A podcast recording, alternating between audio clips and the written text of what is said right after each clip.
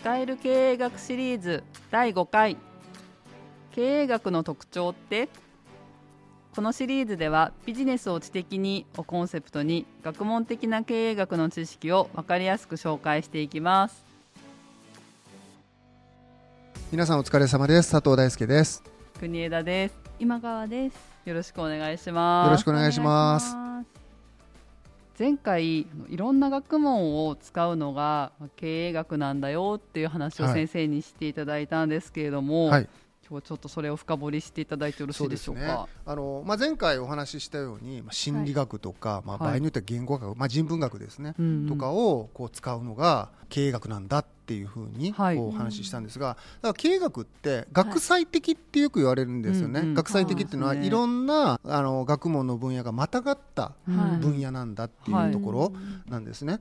なのでいろんな学問を、まあ、経営学を学ぶと勉強することになる。心理学も勉強するし、社会学も勉強するし、はい。まあ、大学の講義でいうとそういったもう本当にいろんな基礎理論を勉強するっていう感じの学び方をやっぱりするんですよね。はい。でこういう学問ってなんか経営学だけだっていうふうにこうよく言われるというか、なんか大変だよねみたいな こう変わった学問だよねっていうふうにあこう見られること多いんですよね、うん確かに経済学と経営学が比べられること多いので、うん。経済学って分かりやすいじゃないですか、うん。経済学部入ったら、はい。経済学しか当たり前だけど勉強しませんよね、うん経済学部入ったんだけど心理学勉強するってことはありえないんですよ、すよね。だけどなぜか経営学部に入ると心理学も言語学も勉強する機会があるみたいにうん。全然違うっていうところがこはい。う大きくってはい。まあね高校生の皆さんとかにはねそこが大事だよって話はねあのしたりするんですがでこれってまあ簡単に言うと応用分野応用学問だっていう特徴なんです。うん。でどういうことかというとはい。基礎理論っていうのは各分野でもう基礎理論として構築された理論があるわけなんだけど、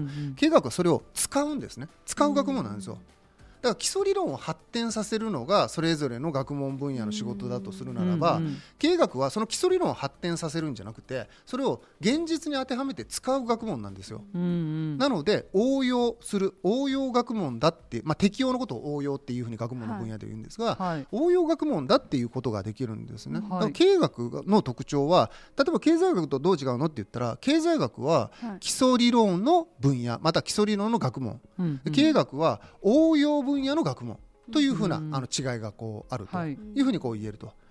でそうするとなんかこうあ変わってるってさっきの話になっちゃうんですけど、うん。実はあるんですよね。例えばお医者さんになる医学部のうん。学生さんってめっちゃ勉強大変ですよね、なんで大変かっていうと、うん。いろんな勉強しなきゃなんないからですね、うん。その診断をするために例えば生理学だったりとか、もちろん統計学の勉強もしなきゃなんない、うんだけどお薬出す時には薬理学の知識も必要になるっていうように、いろんな基礎理論をはい。治癒病気を治すですね、うん。のために応用する学問なんですよね、うん。だから実は医学も経営学も同じ応用学問だっていうことができるんですね。でさらに言うとその教育学もやっぱ似てるねって教育学の先生とお話ししたことがあって、教育学も心理学と社会学が多いんですけども、または情報学ですね、はい。を使って教育つまり子どもの発達ですね、うん。発達をどう促すかっていうことについていろんな理論をあちこちから借りてきて使うのが教育学って学問なんです。だから教育学って学問一括りあるんだけど、中を見ると心理学だったり社会学だったりするんですね。同じように経営学も経営をうまくしていくとか人の行為をどういうふうに引き出すかっていうところに関してはい。経済学や心理学や社会学を使っていく学問。だから、はい。応用学問としてはこれらの学問と同じ構造を持っているっていうふうに、まあ、説明ができるのかな、まあ、これが経営学の学問としての特徴として、まあ、はい一番最たるものなのかなっていう感じはするんですよね。うん。それで応用学問っていうふうに今言ったのと、前回の、はい。まあ、お話でもちょっと申し上げた反省って言葉もあるんですよね。反省。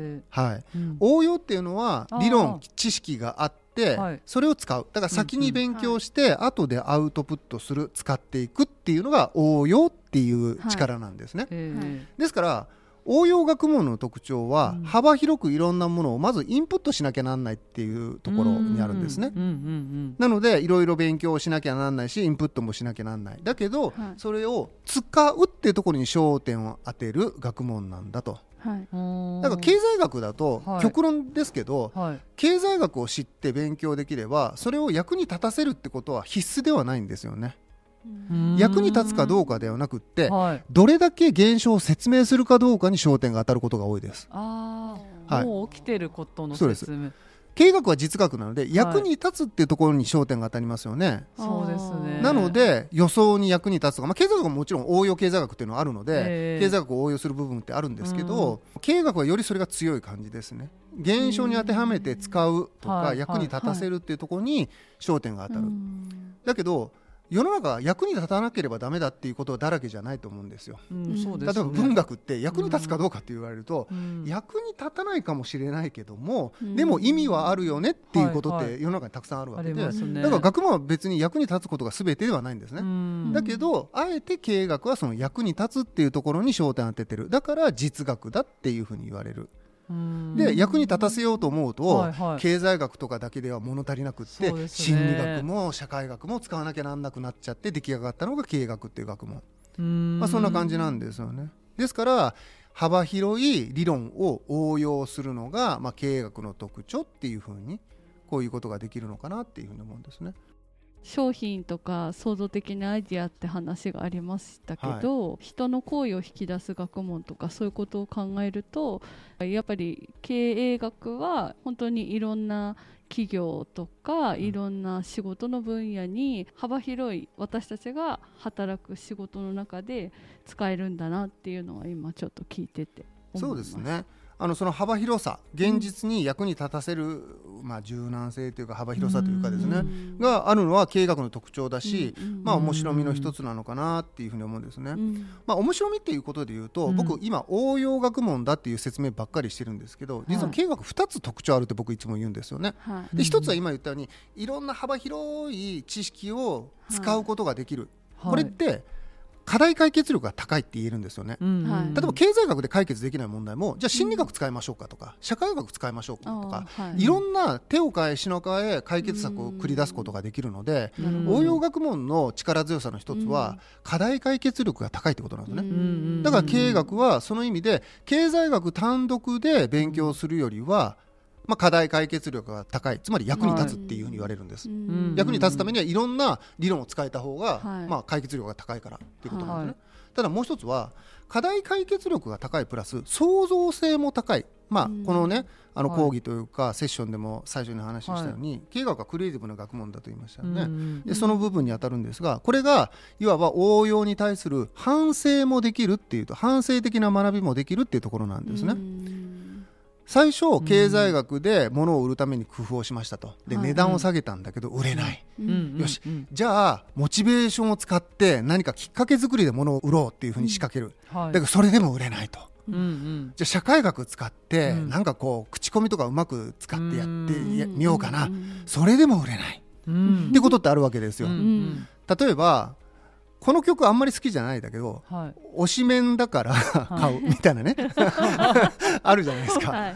曲は全然興味ない。だからいかに曲曲を売り込まれても買わないんだけど、はい推しメンが参加しているものについて買うみたいなことって、はい。もう理論で説明できないんですよ。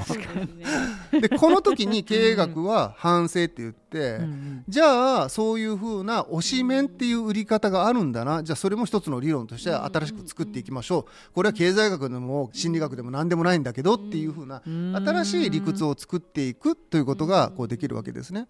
ファンだから買うとかね。うん。なんかそういうことって僕たち普通にやってるじゃないですか。うん。だけどファンだからって何のメリットあんのって言われるとちょっと難しいですよね。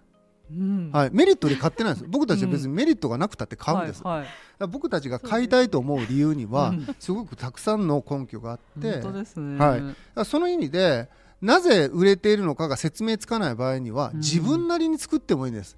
基礎理論を使うだけじゃないんですよ。基礎理論が説明できないこともあるので、はい。じゃあ自分理論作りましょうが経営学の面白さなんです。だからクリエイティブなんです。自分なりに理屈を作っていいっていうところがあるから、はで自分理論で推しメン理論をいはい。立てようってなった時に、はい。でそういう事象をいろんなところで集めてくるみたいなそういうイメージでいいんでしょうか？はい、そう。だからまあ調査だったらそういうことをいろいろデータとして集めるわけですよね、はい。でまあ、共通項とかを見出してうん。こうすると売れるんじゃないか理論を作っていくっていうことをやるわけですよねあーそうかじゃあ推しメンをどういうふうに露出させたらいいかとか。すそうです。そう だからすごく現実的ですよね。前に看護師さんがはい。患者さんに対してねうん。いろいろそのその場で臨機応変な対応をしているみたいな話をしたと思うんですけど、うん。それと同じなんですよ、うん壮大な理論としての基礎理論はあるんだけど、うん。はい。現実に当てはめると小さな理論必要なんですよね。うん。その小さな理論、まあ、工夫とも言いますがそういったものも含めて生み出すことができるし、場合によってはそれは小さな工夫じゃなくてイノベーションになったりする、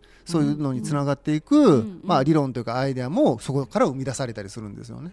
うん。だから反省、まず行為してみてその中から自分なりの理屈をこう生み出していくみたいなこともできるのが経営学の一つの特徴だとうん。だから応用と反省が経営学なんだみたいな感じですね。じゃあ自分が普段仕事しながら、はい。もしかしてこういう法則があるんじゃないかとか、はいはい。っていうことを思いついたとしたら、はい。それをこうまあちょっとメモっていうか心に留めといて、はい。また同じようなことが起きた時にあれ？これこの間もあったなみたいな感じではい。まずはこう経験値でもないですけれど、はい。そういう実例みたいなのを積み重ねていって、はい、そうですそうです。でそこと基礎理論をこう結びつけてあやっぱりこれは妥当だったんだそうですとかそういうことをやっていくイメージ。です。はい、だから学校の勉強が苦手な人って僕経営学向いてると思うんですよね。例 例えばですけど応用って基礎理論を使うっていうふうに言いましたけど、はい。今おっしゃったように、はい応用の知識がなくてつまり基礎理論全然勉強してない人もいるわけですよね。うんはい。なんだけど現場で仕事してるとうん。こういうふうにするとうまくいくんじゃないかって自分の持論みたいなのを持ってたと。はいはい。